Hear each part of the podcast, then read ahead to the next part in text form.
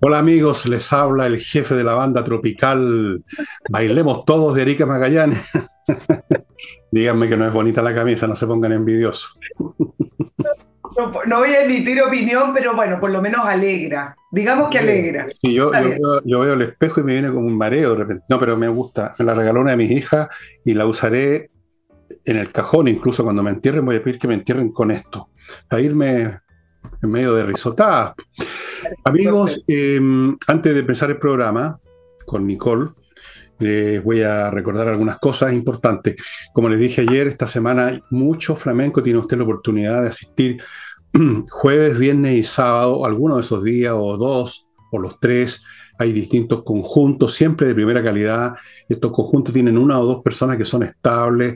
El espectáculo es fantástico y lo pasan ustedes muy bien.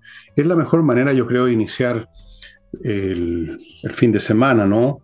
Si ustedes quieren ir a comer de noche a algún lado, ¿por qué no a la casa del jamón y tienen este extra, este plus, como dicen, este bonus track, que es el flamenco, estimados amigos? Vayan reservando mesa.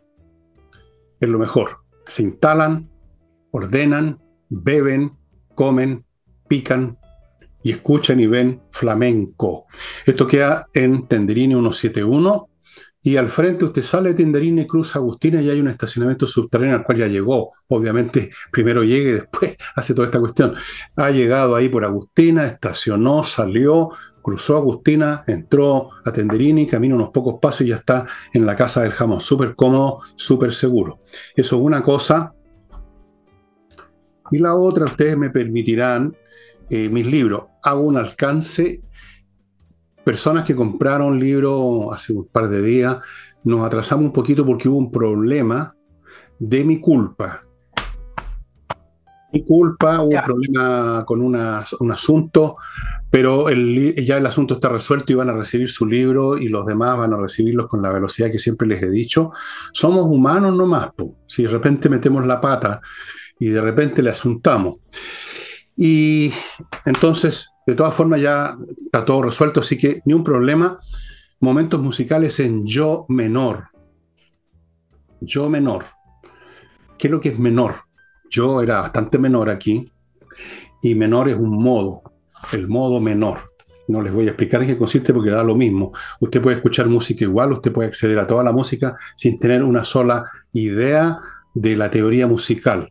Acá hay historias de cómo yo llegué a distintas músicas, con quién empecé, fue con Gershwin, pero todo eso es solamente una anécdota introductoria para que lleguemos a lo principal, que no soy yo, sino los músicos y la música.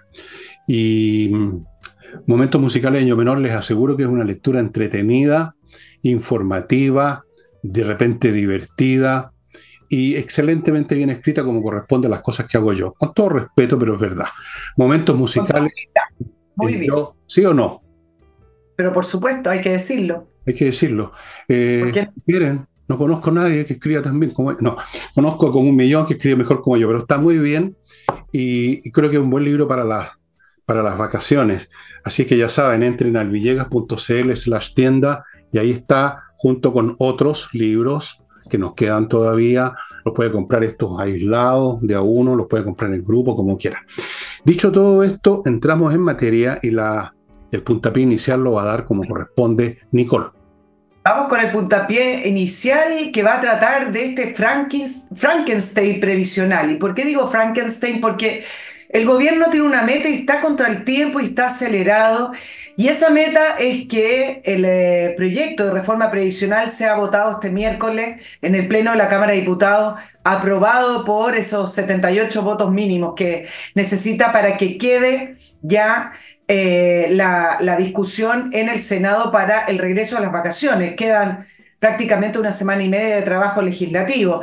Contra el tiempo también porque el cálculo es que solamente tienen los primeros meses de este semestre porque ya luego todas las coaliciones, todos los partidos políticos, todos los diputados, senadores, alcaldes, todos mirando las elecciones. Ustedes saben que esa es la, la sangre y el oxígeno de los políticos y de eso viven, simplemente de las elecciones. Mira, las elecciones, las elecciones eh, a veces aburren, ¿no es cierto? Bueno, y digo Frankenstein porque en esta carrera contra el tiempo, lo que hacen al final es estar aceptando algunas proposiciones. No es que estén eh, siendo más flexibles con respecto a, la estructura madre de la reforma previsional, que tiene que ver con que el Estado comience a manejar los fondos previsionales, sino que eh, son flexibles en algunas propuestas de algunos partidos bisagra, de esos eh, que yo sé que tú usas la palabra ciútico, pero acá suena muy bien, de los diputados no alineados, como le llaman ahora, y de algunos partidos políticos no alineados que han hecho algunas propuestas y que este gobierno dice, bueno, tomemos esa propuesta, la incorporamos y así tenemos los votos. Así de básico está terminando esta reforma, eh, reforma previsional con demócratas hasta el momento que eh, grabamos enojados porque no le dan la autoría de algunas propuestas que están incorporadas, con el PPD enojado también, porque el gobierno anunció que iba a incorporar el seguro de longevidad y resulta que venía con letra chica. Dijeron, el gobierno dijo que iba a incorporar el rebajar la, la tabla de mortalidad, hoy se calcula, no, no es así, ¿eh? no voy a entrar en este tema porque sería mucho detalle se calculan 110 años, entonces todo el mundo dice, bueno, pero esto es una patudez. ¿Quién vive hasta los 110 años? Ese no es el promedio. No es tan directo, algún día en algún programa lo, lo vamos a, explicar, pero el punto es que el gobierno se comprometió a rebajarla, porque no dijo ahora la ministra Jara del Partido Comunista, pero venía también con letra chica porque era opcional. El punto es que al final esto se llama el Frankenstein previsional para encontrar esos 78 votos que no están seguros y que al final, cuando uno lee lo que están proponiendo en la discusión, nada tiene que ver con proponer y aprobar una reforma previsional. Uno, que aumente las, las pensiones y dos, que sea eh, viable eh, en el tiempo. Y acá es cuando uno entra en el tema de la ideología y uno dice, bueno, pero ¿qué, qué significa el tema? Tema ideológico. El tema ideológico significa precisamente lo que estamos viendo en el tema previsional. No se sientan a ver cuál es la mejor manera de sostener un sistema previsional en el largo plazo y un sistema que sea efectivo con un aumento de pensiones de las personas. La reforma previsional parte de la base en que el Estado debe manejar esos recursos, que no son pocos. Eh, hoy leí un analista que salía diciendo que la administración al gobierno le implicaría 220 mil millones, 83% del PIB. ¿Ustedes saben lo que es eso? En un país en que la inversión está estancada, en que la recaudación está estancada, en un país en que no se mueven muchos millones fuera de esto, eso significa una enormidad que, no es, que es difícil incluso de explicar. Por lo tanto, eso es el tema ideológico, cuando sale de que es un gobierno que tiene una propuesta ideológica, el Estado, el Estado, el Estado. Y Vallejo sale, con esto termino diciendo, le preguntaron hoy día sobre las encuestas que son muy negativas con respecto al reparto. En general, prácticamente todas las encuestas señalan que las personas prefieren que el 6% vaya a las cuentas individuales. La CADEM, la última CADEM que eh, se dio a conocer este lunes, dijo que el 65% prefería que fuera una cotización individual, 51% está en contra o no aprueba la reforma del gobierno. La Universidad San Sebastián arrojó también un estudio que dice que solo el 28% apoya la reforma de gobierno. Y eh, la ministra Vallejo dice que lo que pasa es que la gente no conoce bien la reforma que está presentando el gobierno. Cambió la frase porque hace dos semanas dijeron que las encuestas tenían un sesgo y que preguntaban de una manera que hacía que la gente respondiera que preferían las cuentas individuales. Ahora, yo les recuerdo que la norma popular de ley en los dos procesos constitucionales fue una de las normas con mayor firma, con mayor cantidad de firmas y apoyo popular. En el primer proceso contó con 60.000 firmas, solo se, necesitaban 15.000. Por lo tanto, no es solamente un problema de, de encuestas, si es que fuera así, sino que ahí viene algo concreto, firmas de personas que querían que la constitución se asegurara que fuera a, las cuentas individuales. El punto es que al final la discusión de hoy, si uno la, la sigue como la seguí yo hoy, Fernando, para hacer el programa, uno se termina perdiendo diciendo, ¿cómo una reforma tan elemental, tan estructural y tan importante se convierte en un pirquineo de votos, sumando y sacando eh, propuestas que son todas un poquito descolgadas, algunas mejores que otras, unas con mejores ideas que otras, pero que no significa que estamos viendo una reforma concreta, unida, aunada y bien pensada. Va a ser un segundo Transantiago, una, una segunda demolición, si es que efectivamente la llegaran a aprobar. Así es. Bueno, tú dijiste al principio que en vez de sentarse a ver cómo son las cosas, los llevaba, los arrastraba a la ideología y eso me inspiró unos recuerdos de cuando yo era el cónsul de Roma en, en Judea y se presentaron con este fulano Cristo, ¿no? Y me empezaron a contar que el tipo era, qué sé yo, un personaje nefasto para los sacerdotes del judaísmo en la cacha de la espada. Y yo dije, ¿qué es veritas? ¿Qué es la verdad? ¿Qué es la verdad para la gente y para los políticos? No existe. Nunca se sientan a buscar la verdad. Es decir, ¿qué es lo que corresponde conforme a los datos, a las necesidades, a lo que nos dicen los números, lo que se puede, lo que se debe? Ese ejercicio no lo hacen jamás. Eso que dices tú, que se arrastran por la ideología, yo diría que es una forma un poquitito más sofisticada de actuar es absolutamente similar al del ciudadano común y corriente que no es político y que en todo orden de cosas tampoco busca qué es la verdad, sino que actúa sobre la base de sus prejuicios y, sus intereses.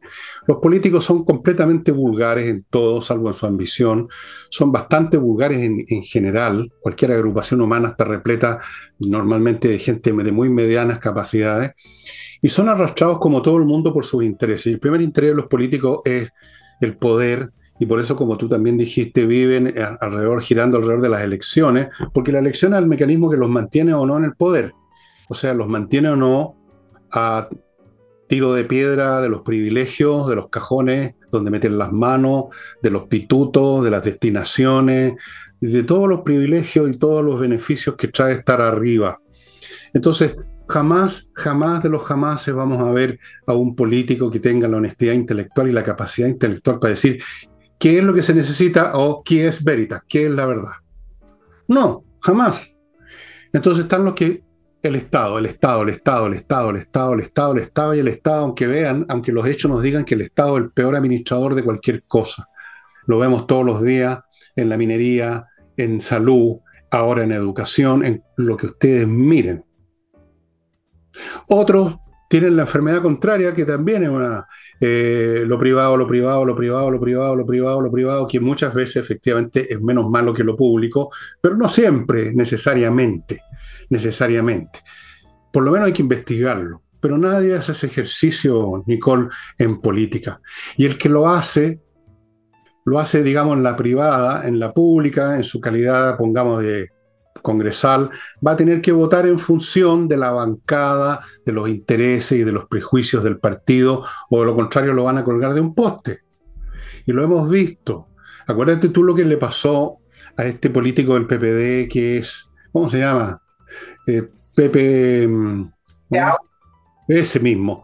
Eh, Salió del Dado manifestó manifestó una cosa bien de sentido común, si no es que haya descubierto las leyes de la termodinámica, una cosa bastante común, pero que no era la que estaba, la que estaban parloteando en su sector. Y mira, lo colgaron de un, lo, exiliaron, lo, marginaron, lo arrinconaron, no sé en qué situación estará ahora, pero obviamente ya no es lo que solía ser.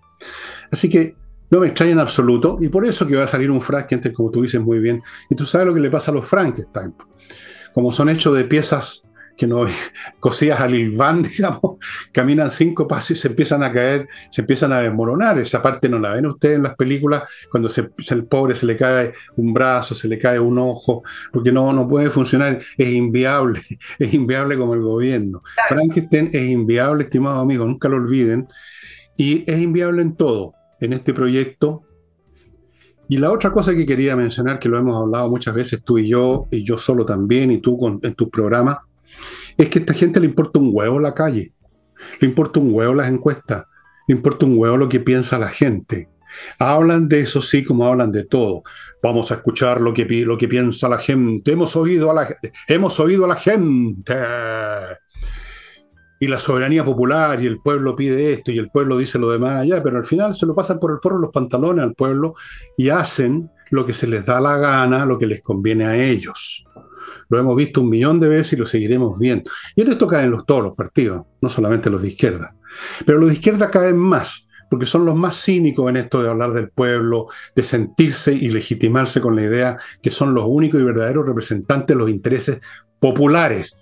Porque para ellos sus votantes son el pueblo, los demás no sé qué somos, invasores, extraterrestres. El pueblo solamente son los huevones que votan por ellos. Ese es el pueblo. Pero ni a ese pueblo le dan pelota. Porque en esas cifras que tú diste de estas encuestas, hay mucha gente que ha votado por ello. Es cuestión de ver en los números nomás.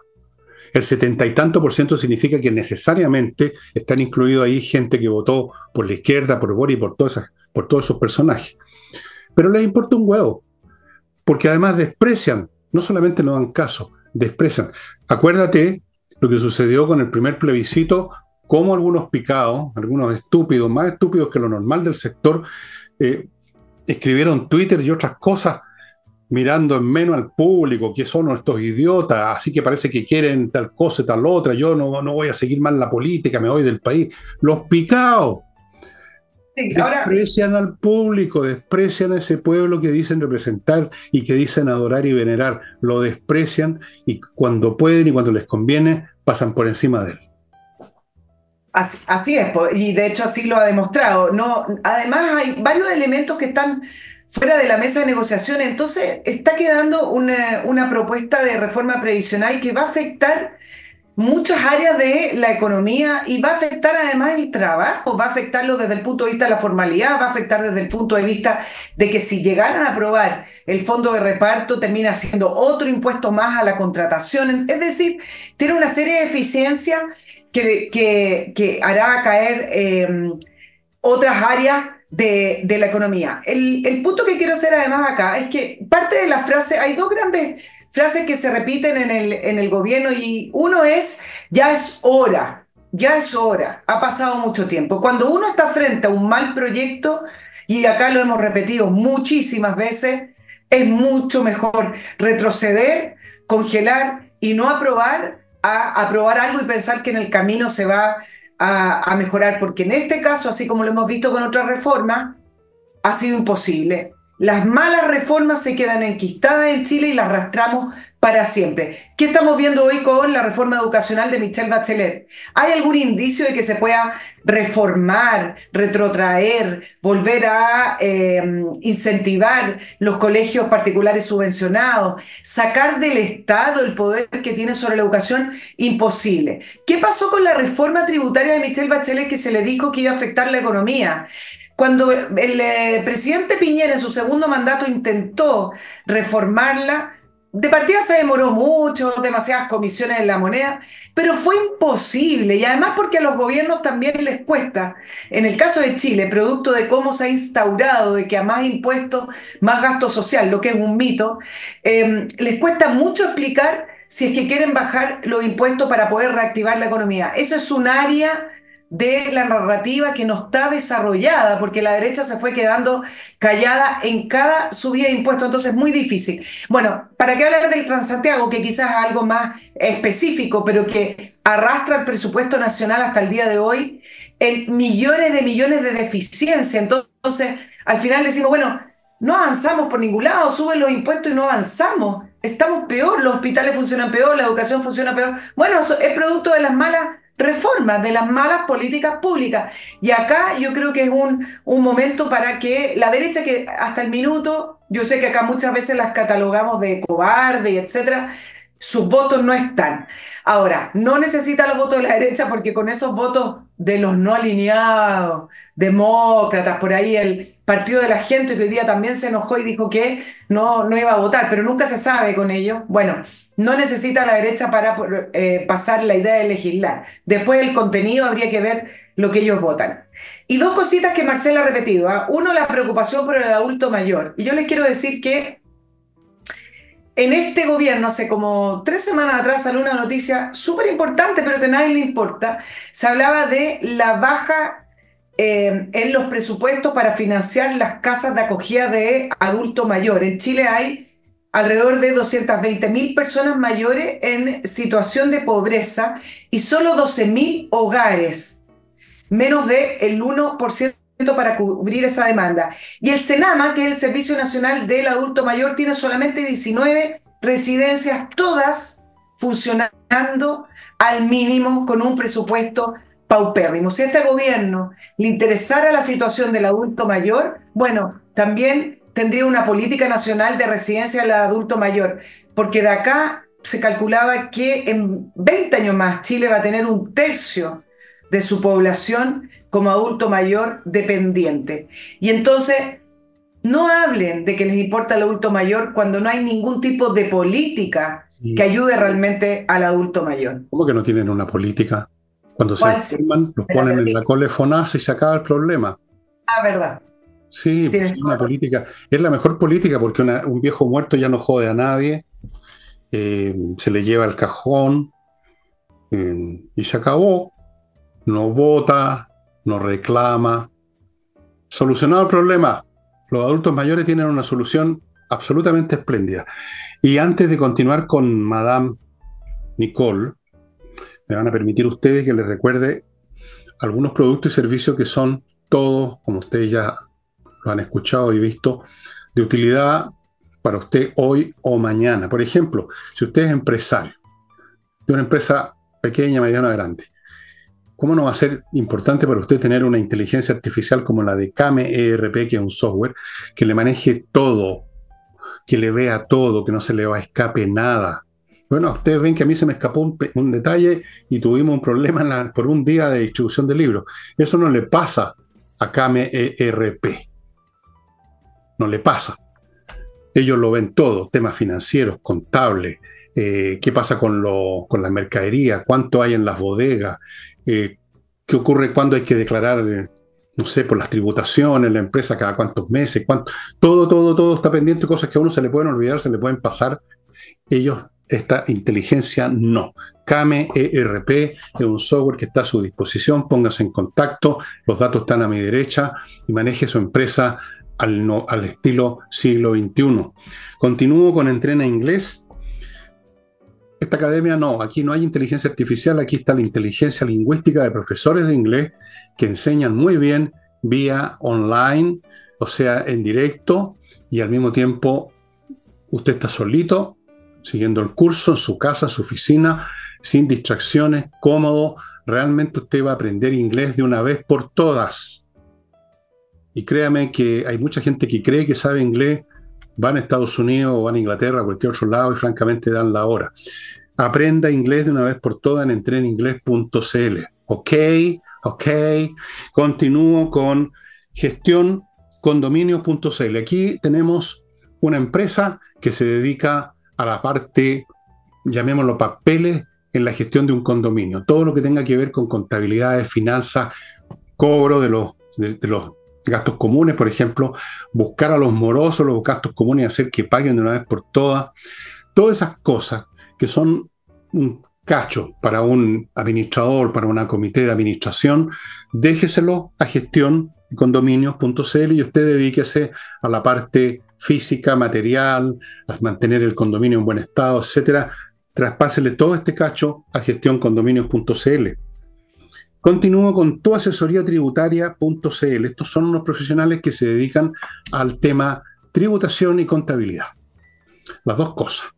Revisan su contabilidad, la dejan tiquitaca, ven el tema de la tributación corporativa y de la gente, los, qué sé yo, los accionistas, los altos ejecutivos, y permiten eh, evadir, muchos problemas. Cuando uno se equivoca en la declaración de impuestos, empiezan a llegar los, unos mails horripilantes, el servicio de impuestos internos, que uno se queda con el credo en la boca. Amigos, tu asesoría eh, tributaria.cl. Y termino este bloque con Climo. Señores de las empresas no se pierdan esta oportunidad de tener a su gente trabajando en buenas condiciones y evitarse multas porque en el galpón donde están las máquinas, donde están los trabajadores, hay más de 29 grados centígrados. Se acumula mucho calor en, una, en un taller, en una fábrica, siempre por las máquinas, por la acumulación de gente. Y eso significa no solo posibles multas, sino que significa un trabajo menos bien hecho, una mayor tasa de accidentes por la incomodidad, por el desagrado, trabajar así, productos de menor calidad, mala onda laboral. Evite todo eso con los equipos que entrega para, para estos efectos mi clima, que son los equipos evaporativos, así los llaman, que refrigeran el espacio más grande que usted se pueda imaginar. Y naturalmente están disponibles los equipos para personas como usted como yo, que le dejan su departamento, su casa tiki-taka todo el año, y es la única empresa que instala equipos de la más alta calidad y con cinco años de garantía la instalación. Ya. Dicho lo cual.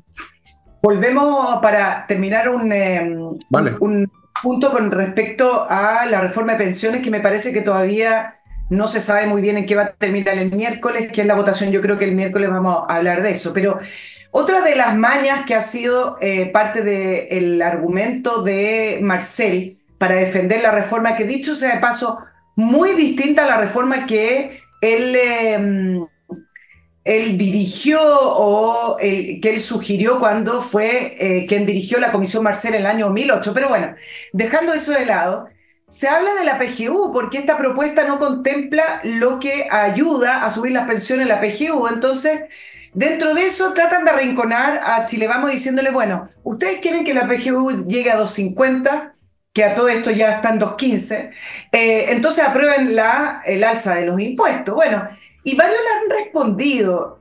Un tema en el cual ni siquiera responde, ni siquiera se defiende el gobierno, le dicen, mira, hoy leía una información que decía que el, el Banco Mundial le calcula al Estado chileno que pierde 5 mil millones de dólares por lo que se llaman filtraciones. Yo lo voy a poner por robo o por, por fugas, por por mal gasto, por olvido o por lo que sea. A eso, si ustedes le suman que em, se le calcula que el Estado chileno gasta un tercio más que el promedio de los países OCDE, supuestamente con los países que nos queremos comparar y igualar, en eh, los pagos a funcionarios públicos, que alrededor de eso son como 4 mil millones de dólares. Es decir, llevamos 9 mil millones de dólares que diputados Chile Vamos le decían, ahí tiene ministro para poder garantizar la, la, PGU para todos los chilenos, es decir, de los impuestos generales, porque al final de cuentas estos gastos son parte de los impuestos generales. Pero no hay caso, porque esa no es la arista que abren, ellos dicen que el ahorro o del buen gasto no se saca, que solamente se puede sacar esos recursos aumentando los impuestos, una reforma que se va a volver a votar en marzo.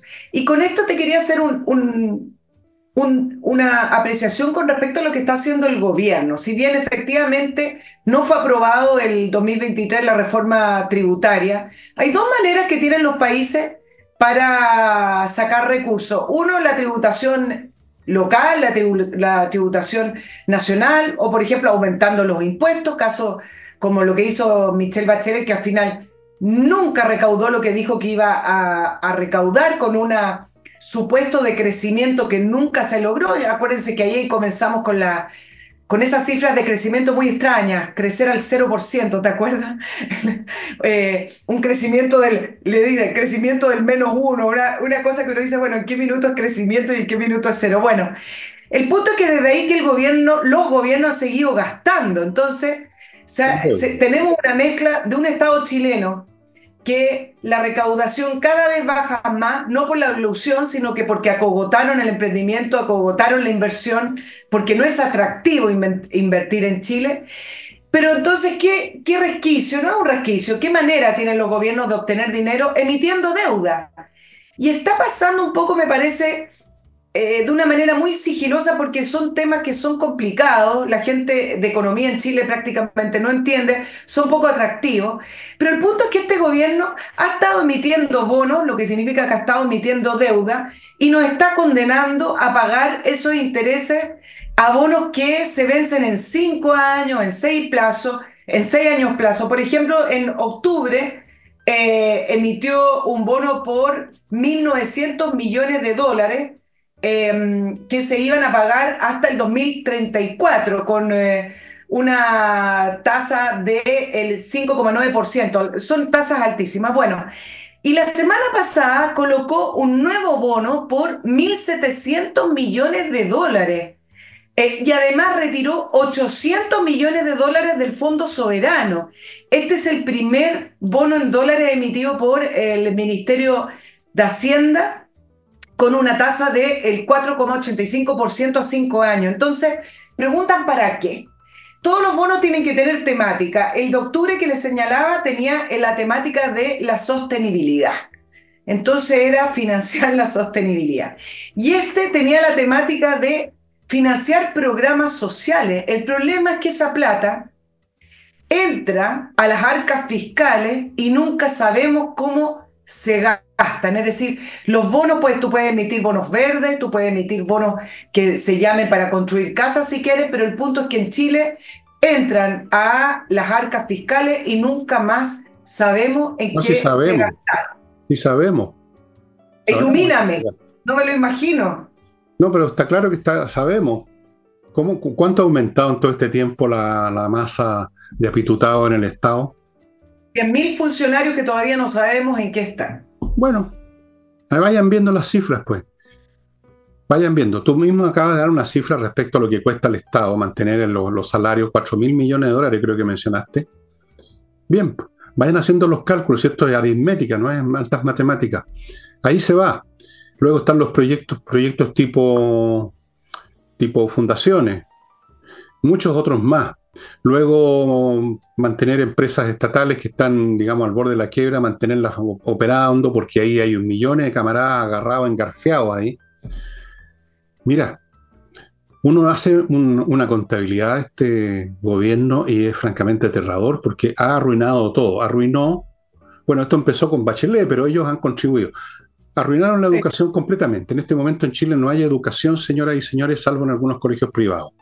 Y aún esos están contaminados por la atmósfera que se creó, que contaminado a los profesores y, lo que es peor a la generación de estudiantes que se han convertido en unos barbaritos, muchos de ellos. Arruinaron la educación. Van a terminar de arruinar la salud, porque van a derrumbarse las ISAPRE y con eso se va a caer no solo la ISAPRE, sino que lo que quede en pie de la salud pública. Arruinaron la seguridad del país con la inmigración masiva, incontrolable y que, la, y que siguen sin siquiera intentar controlarla están arruinando las relaciones internacionales de Chile con las salidas estentorias de este señor que tenemos en la moneda. Dime qué es lo que no están arruinando, Nicole. Dime qué es lo que están haciendo bien, por favor. Dime una cosa. Dime una cosa. Voy, estoy como en la Biblia, la historia. Si hay un justo en la ciudad, no la voy a quemar, como decía Sodoma y Gomorra. Dime un, un plan, un proyecto, una iniciativa y que no la estén arruinando. Exacto, porque para ti y para mí, y yo creo que para la gran mayoría de los chilenos, es arruinar. Y para este gobierno y para el oficialismo es terminar con el modelo neoliberal, implementar un nuevo modelo de sociedad, eh, desestructurar el poder. ¿Te acuerdas que hablan con todas esas frases, esa, eh, ese lenguaje de, de izquierda? Entonces no lo encuentran tan malo, ¿no?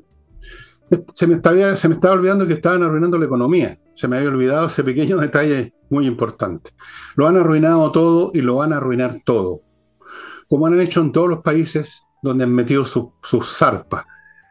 Con distintos estilos, claro. En Venezuela llegaron al extremo que arruinaron la demografía del país porque se le han ido 6 millones de personas. A Cuba la arruinaron, lleva más de, bueno, van a ir al siglo ya de, ruina con el régimen comunista de los Castro. Eh, ¿Qué pasó en Honduras con este señor que se ha perpetuado en el poder? Lo arruinaron. Bueno, ya estaba en ruina antes, pero lo arruinaron más. Arruinaron a los países europeos del centro de Europa en su momento, por eso que se vino abajo el comunismo. ¿Qué es lo que no han arruinado esta fórmula, cualquiera que sea el nombre, la forma y el grado en que se presenta? Porque obviamente que lo de Boris y toda esta horda de, de personajes de, poca, de muy poca inteligencia, no son igual a Stalin, no, no, claro que no, pero están más o menos dentro de ese universo mental. el Estado, la, cosa social, la llamada justicia social, ah, destruyamos a los capitalistas, abajo el modelo neoliberal, abajo el imperialismo, están más o menos, se circulan en ese, en ese territorio. ¿Dónde no han dejado ruina? Pregunto yo, y ahora pensando en términos planetarios. En ninguna parte. Nómbrenme una sociedad que se haya manejado con un régimen siquiera parecido a todo eso y que uno pueda decir cómo ha crecido, qué felices son sus habitantes, cómo, digamos, ustedes algunos dirán, China. Bueno, pero China va a ser para crecer y, y en forma bastante artificiosa por el momento, tuvieron que echar abajo todo el sistema económico socialista comunista que tenían. ¿Cómo se llama el tipo que lo echó abajo en los 70, limpiado, chinchado, no sé cómo? Así es. Así es que en dos años más vamos a patear en el trasero a esta gente, yo de eso estoy convencido, y si no, me tiro por la ventana. Y vamos a hacer la contabilidad y los mismos periodistas, colegas tuyos, que todavía obstinadamente apoyan a esta gente, porque son de todas las profesiones que existen, la tuya es donde hay una mayor tasa de gente francamente deficitaria. Vamos a ver qué dicen en ese momento. Bueno, se van a dar vuelta la chaqueta, por supuesto. Claro, ahora, mira los pronósticos y tú me preguntas dónde no han arruinado. Y les voy a hacer una pequeña comparación. El Banco Mundial eh, dio a conocer los últimos pronósticos económicos para las distintas regiones. ¿ah? Y América Latina va a ser la región que menos va a crecer en el año 2024.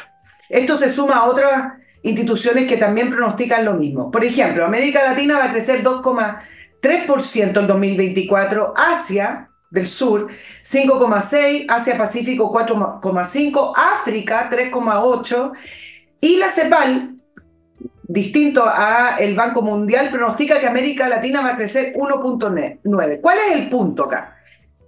Algunos países sí se escapan de, ese, de esa cifra paupérrima. Paraguay 4%, Uruguay 3,2% y el Caribe sorprendentemente 8,3%, pero acá principalmente tiene que ver con el petróleo de, de Guyana. Entonces, ¿cuáles son los países que van a crecer menos? México con AMLO a, la cabeza, Colombia con Petro a la cabeza, Brasil con Lula a la cabeza y Chile. Entonces ahí ustedes tienen algo concreto con respecto a la comparación de algunos países que empiezan a implementar medidas pro mercado, pro invención, pro capitalismo, pro liberalismo, etcétera, como lo quieran llamar, a países que implementan otro tipo de medidas. Entonces, ¿qué es lo que dice un columnista que analizaba en Miami estas cifras? Dice, el problema de América Latina no es un problema del destino, un problema de, de que Dios decidió ensañarse con la región, es un problema autoinfligido con los populistas de izquierda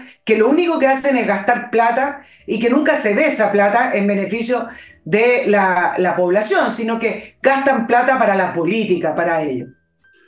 Claro, ahí hay, muchos elementos, hay, algunos elementos incluso que van más atrás de todo eso y que tienen que ver con las raíces más profundas de la cultura latinoamericana, que alguna vez yo escribí un libro sobre eso, se Muerte a los Latinos. Eh, es un tema que tiene que ver con posturas ante el trabajo, ante la vida. Entre paréntesis, está muy bien analizado en este libro de Stanislao Andreski, que les he mostrado muchas veces.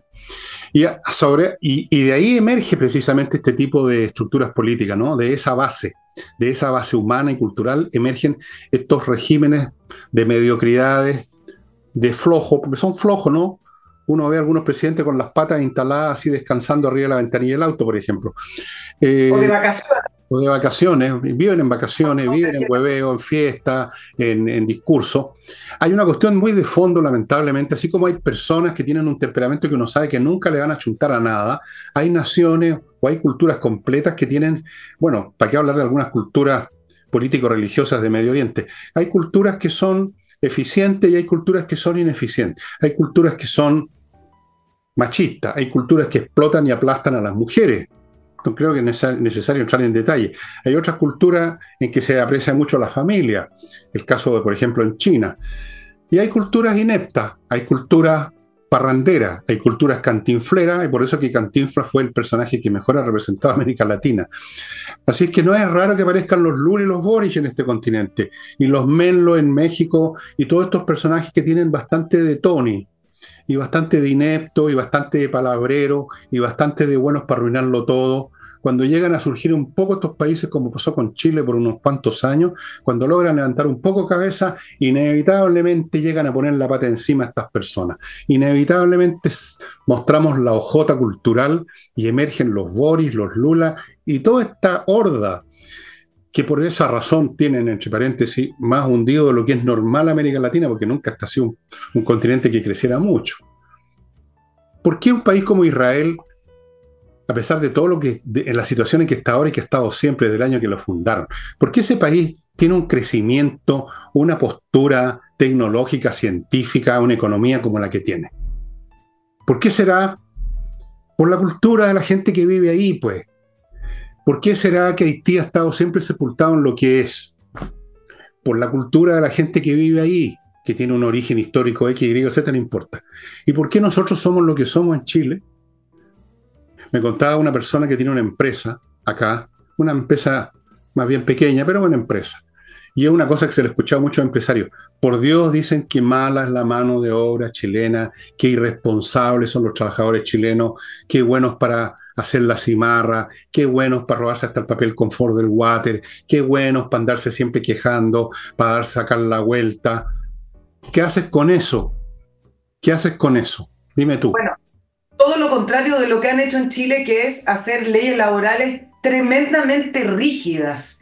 en Chile contratar a alguien es como tener un matrimonio sin divorcio. Es decir, tú contratas a alguien y sacarte a esa persona encima, incluso la misma persona.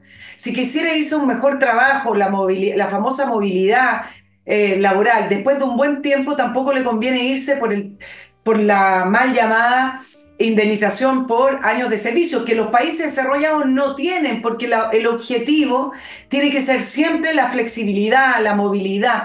Eso no, no tiene que ver con un desmedro al trabajador, tiene que ver con eh, hacer el mercado laboral, más eficiente. Y mira lo que acaban de hacer, Fernando, en estas cosas tan ridículas y absurdas que ocurren en Chile, em, ante un mercado totalmente eh, restringido, con eh, eh, la cesantía al alza. David Bravo, el economista, la llamó crisis laboral y nadie ha tomado el tema, pero ahí estamos con una crisis laboral y con el aumento de la informalidad. Bueno, no se le ocurrió nada más mejor que aprobar en la Cámara en general un proyecto de ley que regula en las ofertas de trabajo la pregunta de usted ya nunca más va a poder preguntar cuáles son sus pretensiones de sueldo.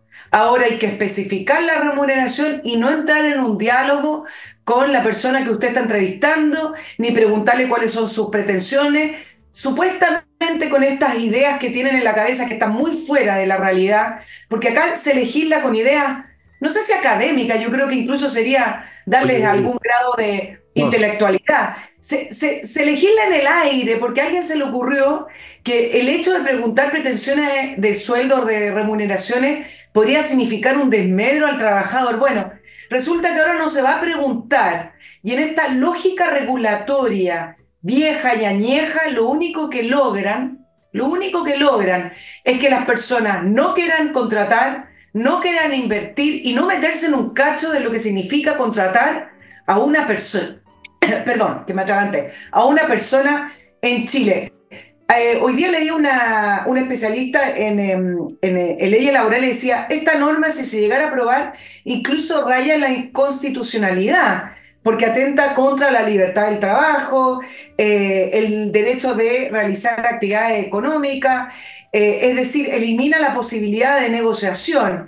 Eh, donde el empleador y el empleado deben converger entre sus distintas necesidades. ¿Por qué no dejan que las relaciones de una empresa sea de una manera flexible y natural con un trabajador? Si al final las empresas, para subsistir, a diferencia de las empresas del Estado, tienen que ser eficientes. Las empresas tienen que lograr lo mejor de su gente también para poder subsistir, porque si no mueren. Entonces, esta lógica que existe en Chile de que todos lo tienen que regular, que el Estado tiene que dirigir, es lo que ha perjudicado no solamente la creación de empleo, sino que también la creación de empresas. Si usted pregunta a alguien que tiene una buena idea, quizás incluso tiene un pequeño capital para invertir, dice, uy, pero yo no, no quiero entrar en contratar. en Chile es imposible, es entrar en un, en un eh, espiral legal en el cual nadie quiere entrar. Y además más los trabajadores muchas veces.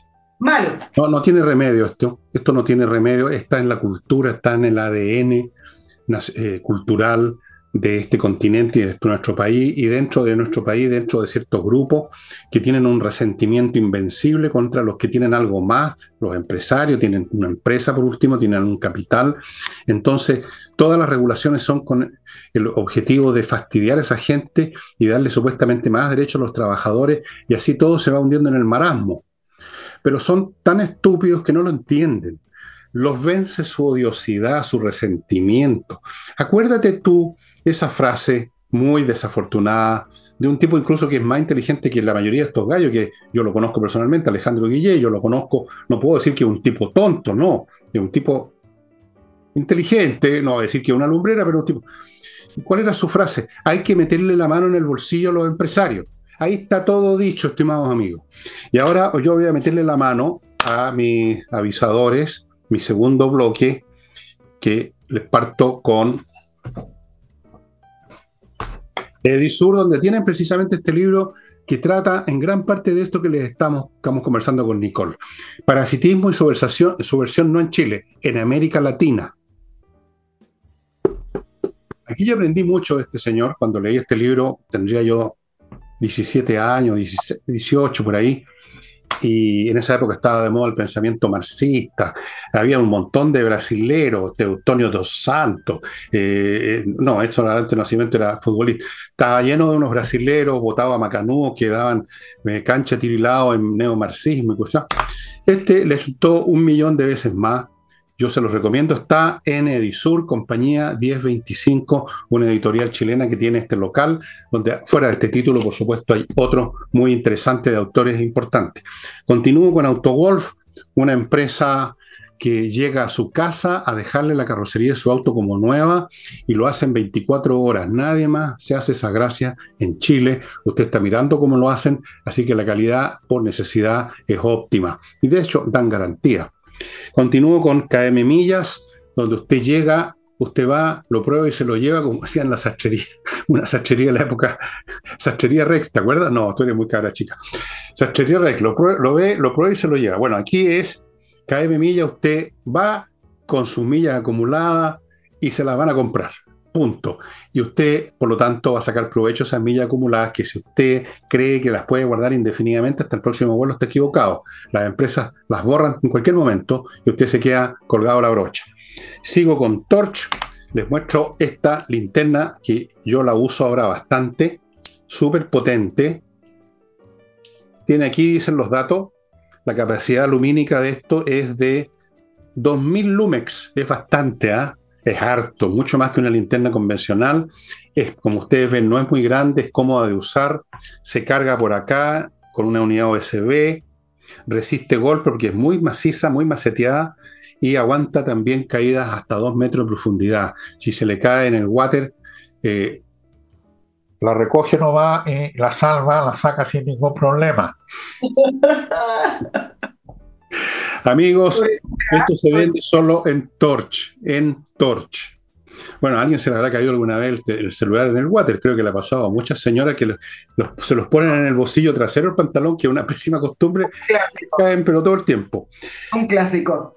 ¿No vamos con otro tema? no, sir, not yet, porque ah, tengo que, voy a cambiar un poco el sistema ahora para darte más tiempo al final. Patricia Stoker, si usted tiene una empresa o un emprendimiento con un nombre, con, un, con una marca que usted le inventó, regístrela, si no va a pasar chascos tarde o temprano. patriciastocker.com son una empresa que se dedica a eso, a registrar su marca en Chile y en todo el mundo, la conserva, la defiende, la renueva y usted va a estar en paz. Continúo con revista Mundo Bursátil. Si usted invierte en la bolsa, lo último que quiere es comprar pasajes para el Titanic. Revista Mundo Bursátil los invita a suscribirse para que estén bien informados de lo que está bien, de lo que está mal, dónde conviene y dónde no conviene, ni acercarse siquiera. Revista Mundo Bursátil tiene bastantes años en esto, conocen al revés y al derecho la bolsa, tienen información ahí mismo, trabajan en una relación estratégica, como dicen siempre ahora, con una corredora en la bolsa. Así que para estar bien informado, amigos, suscríbase a Revista Mundo Bursátil. A propósito de inversiones, esa suscripción va a ser la mejor inversión que usted puede hacer en relación a la bolsa. Continúo con Compre Oro. Y aquí termino el bloque. Un lugar, otra inversión, una inversión en seguridad comprar oro y plata en lingotes o en moneda, amigos míos, una seguridad porque el oro y la plata nunca pierden su valor, nunca.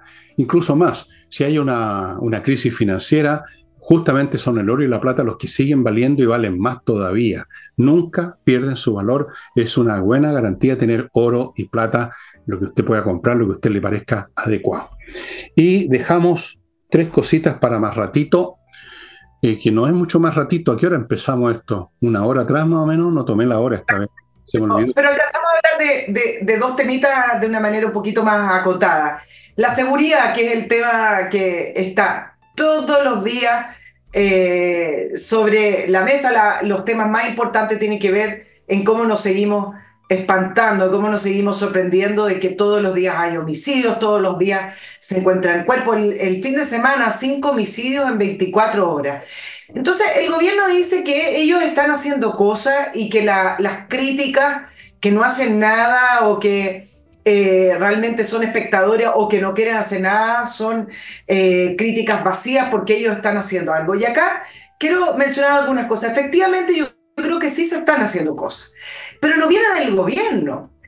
Por ejemplo, ¿qué es lo que hizo eh, la, Fiscalía? La Fiscalía creó el equipo de crimen organizado y homicidios que se llama ECO, que empezó a funcionar eh, en noviembre, que a todo esto eh, hicieron el primer encuentro nacional en Iquique el, el fin de semana, donde las cifras realmente son bastante sorprendentes, muy distinto a las cifras que menciona Carolina Toa, que dice que el crimen se ha estancado, que los homicidios ya no van al alza, etc. Bueno, este grupo ECO, que fue creado en Fiscalía, donde reúne 10 regiones con fiscales especializados para poder eh, investigar el crimen organizado y los homicidios, eh, señalaron que en em, dos meses de trabajo ellos llevan investigado 128 homicidios y 216 víctimas de delitos ligados al crimen organizado, entre ellos 35 víctimas de secuestro eh, más 10 sustracción de menores. Solo 49 diputados conocidos. ¿Por qué doy a conocer esto? Porque Fiscalía efectivamente está trabajando de una manera distinta. Si es efectiva o no, me parece que es insuficiente. Pero ahí tienen una manera de eh, hacer algo si es que el gobierno quisiera hacer. No olvidemos el criterio Valencia. ¿Te acuerdas, Fernando, cuando asumió Ángel Valencia que determinó que si se detenía a alguien que no tenía identificación, que era parte del grupo de inmigración irregular o ilegal y no tenían eh, conocimiento de quién era, esa persona debía quedar detenida? Algo que levantó muchísimas críticas del oficialismo. El punto es que el criterio Valencia todavía sigue operando en algunos casos en algunas regiones con mayor énfasis, pero el punto es que ellos implementaron. Luego tenemos al director general de Carabineros, el director Yáñez, que hace dos semanas estableció que carabineros de Franco debían portar sus armas. ¿A, qué se refiere con esto? Que hay carabineros que están de civil y que no tienen armas particulares. Bueno, la, Yañez estableció en el reglamento que carabineros que vayan a estar de civil pidan sus armas, pidan armas eh, para que pudieran estar en todo momento eh, en capacidad de poder retener los delitos. Entonces, claro, acá tenemos unas tres cositas que quiero mencionar, se podrían mencionar otras, porque son aisladas. La crítica al gobierno es que uno no ve un diseño, uno no ve un cambio de postura, uno no ve una, una política nacional que uno vaya a decir, de esta manera vamos bien. A lo mejor no hoy día, pero vamos bien. No hay. Hay instituciones dedicadas a eh, combatir el crimen, que a lo mejor se han puesto un poco más al día, pero no hay ningún anuncio del gobierno que uno vaya a decir, Chile se está rearmando, Chile se está reforzando para poder combatir el crimen organizado. Y ahí está la crítica principal al gobierno. No puede haber ese diseño, como llamas tú, porque el diseño tendría que incluir necesariamente, por ejemplo, un control riguroso o un fin de la inmigración masiva, que ha sido la herida más grande que se le ha hecho a la seguridad en este país. Es una, es una hemorragia esa cosa de seguridad. Tampoco van a hacer nada en la macrozona sur por razones políticas, que es otra, no es ya una herida, es una invasión. Una invasión exitosa que ha significado restar al país un pedazo de territorio. Tampoco pueden hacer nada porque ellos están con la causa mapuche, que llaman. así como están con la causa del pueblo palestino, están con la causa del pueblo mapuche, están con la causa de cualquiera, cualquier cosa.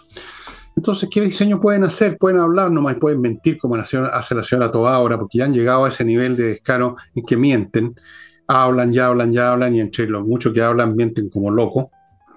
Eh, y a propósito de los carabineros de Franco, yo quiero que a ustedes recuerden, amigos, una cosa que seguramente ven todo el tiempo en las noticias, que tal o cual situación, tal atraco, fue controlado, fue rechazado por un policía o un carabinero que estaba de Franco, ¿sí o no?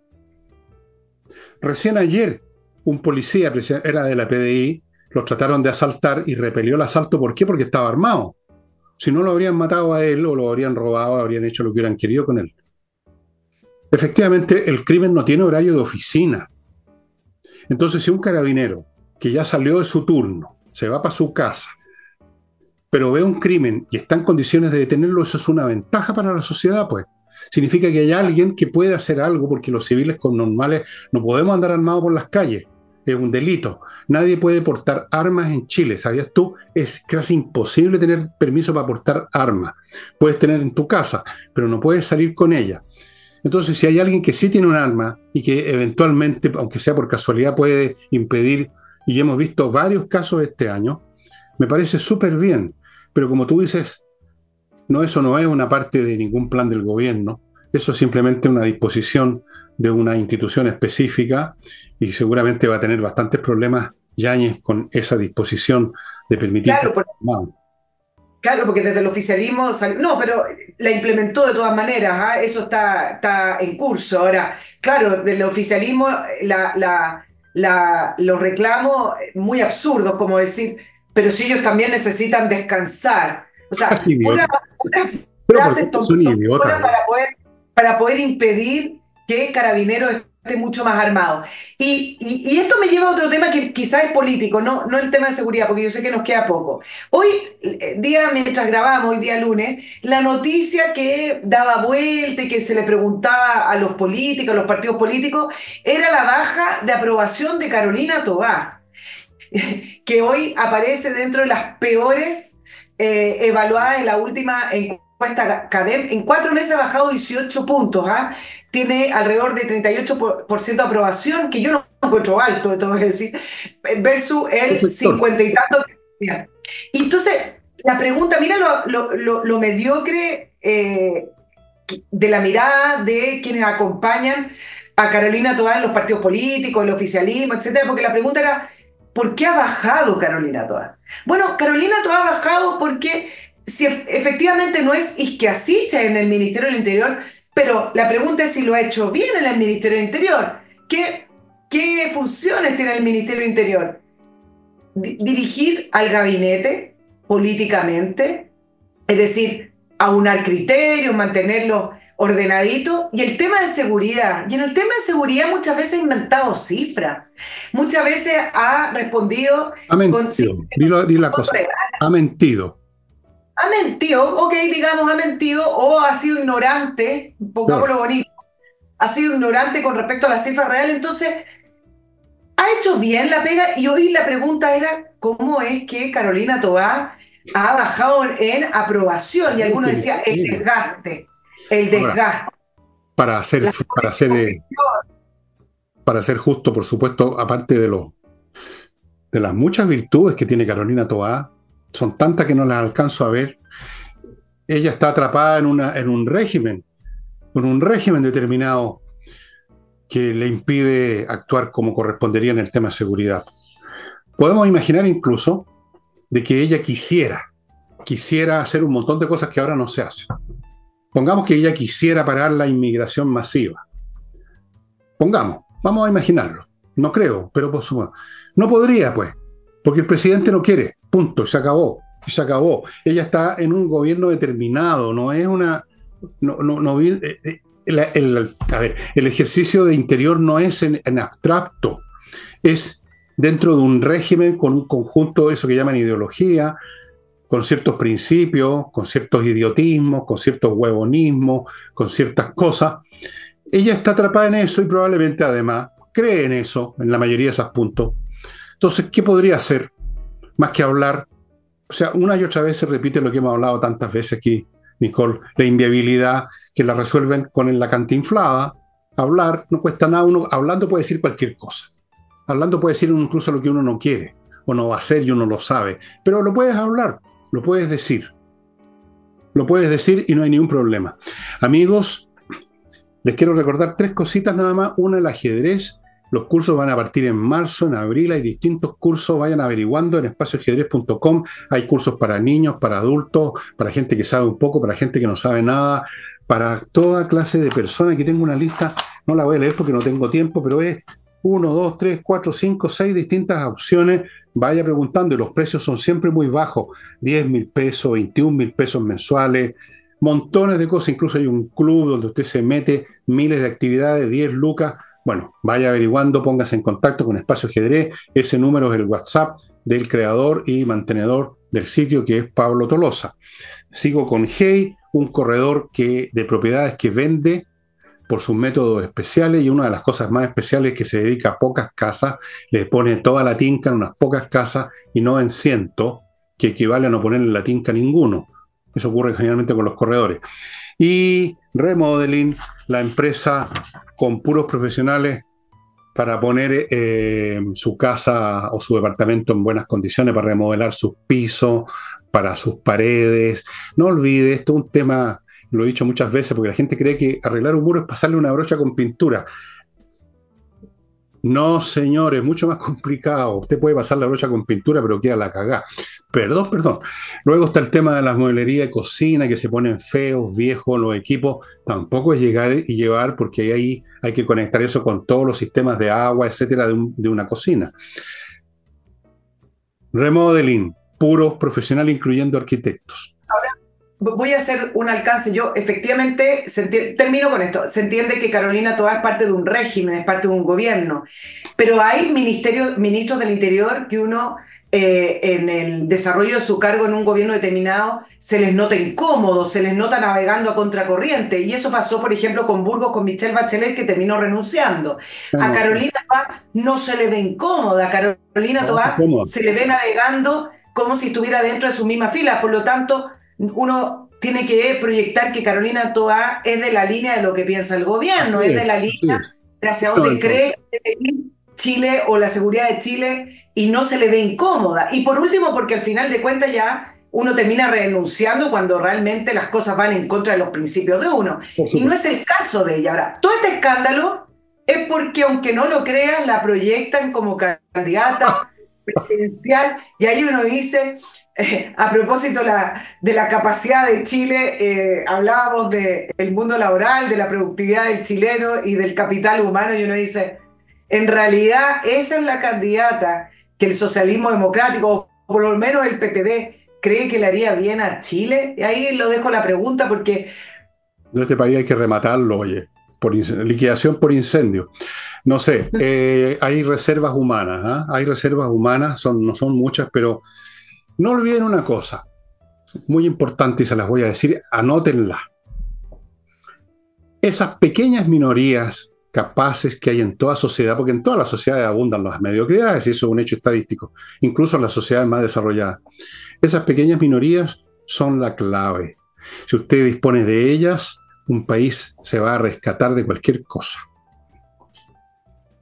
Eso, Así que yo tengo esperanzas todavía de que podremos reconstruir este país cuando se vayan estos fulanos a sus puestos internacionales que ya deben tener negociados. Podremos reconstruirlo porque hay gente capaz acá. O sea, tú eres una persona capaz, por ejemplo, en el periodismo, pongamos.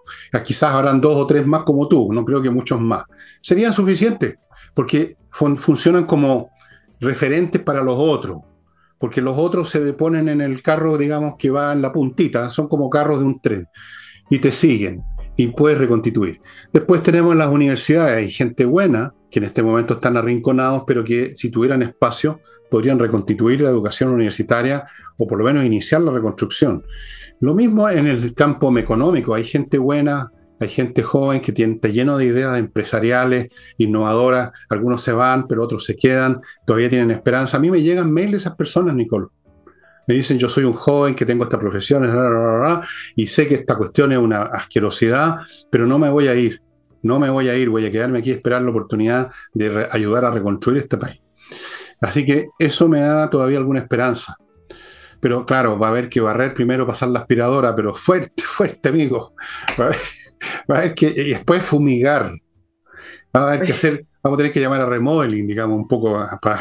Exacto, tú, tú, dijiste, si no se buscan cargos internacionales y hoy... Ojalá que se quieren los cargos internacionales. Ojalá que hoy se levantó artificialmente, les quiero decir, para que no lo tomen tal cual como se lee hoy, artificialmente la supuesta candidatura o aprobación para que Michelle Bachelet eh, reemplace a Antonio Guterres en, eh, como eh, director de... ¿Cuál sería la diferencia ¿ah? entre uno y otro? Porque Guterres ha demostrado ser un pelmazo.